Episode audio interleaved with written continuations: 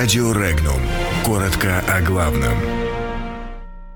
Дружба с Россией. Для одних дело чести, для других элемент пиара. Украина разорвала дружбу с Россией. Норвегия как антироссийский бастион на севере. Экс-президент Литвы обсудил с Путиным Калининград. Лукашенко извинился перед Путиным за спор на саммите ЕАЭС, где хотят усиления России. Верховная Рада приняла за основу и в целом президентский законопроект о прекращении действия договора о дружбе, сотрудничестве и партнерстве между Украиной и Россией. Действие документа будет прекращено с 1 апреля 2019 года. При этом прекращение действия договора освобождает Украину от всех обязательств по его выполнению и не влияет на права, обязательства или правовое положение Украины. Продолжающаяся агрессия России привела к существенным нарушениям большинства статей договора, что Украина систематически отмечает отмечает в дипломатической переписке с Россией, сказано в пояснительной записке к документу. Прогнозируется, что расторжение договора о дружбе станет дополнительным препятствием для выполнения Минских соглашений.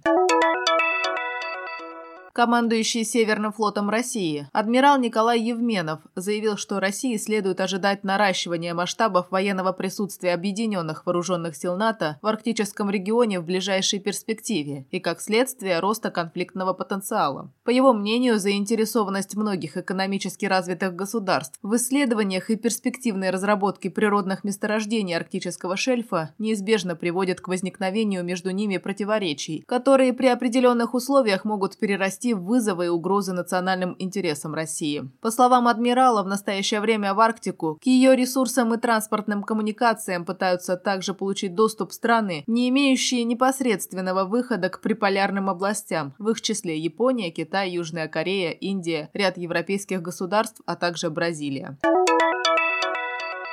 Депутат Европарламента от Литвы, экс-президент Роландос Паксас, которого литовские политики и СМИ все последние дни критикуют за поездку в Москву, заявил, что неожиданно встретился с Владимиром Путиным. По его словам, одной из центральных тем беседы стали взаимоотношения Литвы с Калининградской областью, которые, по словам Паксаса, должны перейти на качественно новый уровень. Паксас заявил, что готов отправиться на встречу с президентом США Дональдом Трампом, чтобы убедить его, что отношения между Востоком и Западом Западом стали теплее.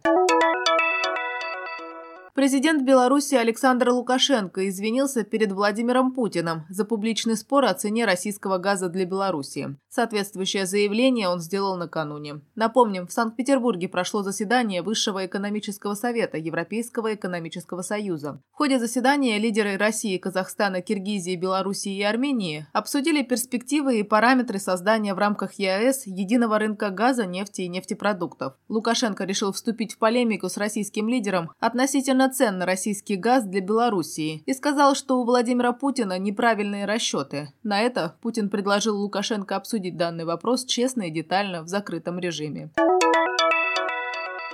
83% граждан Армении, 80% граждан Сербии и 76% граждан Белоруссии согласны с утверждением, что усиление России для противодействия Западу было бы полезным. Таковы данные социологического исследования. Больше всего граждан, согласных с упомянутым утверждением, живут в самой России. В списке других стран Восточной Европы, где доля согласных с этим утверждением граждан высока – Греция, Молдавия, Болгария, Босния, Грузия, Румыния, Хорватия. По данным социологов, наименьшее число граждан, согласных с упомянутым утверждением, на Украине, а также в Эстонии, Литве и Польше.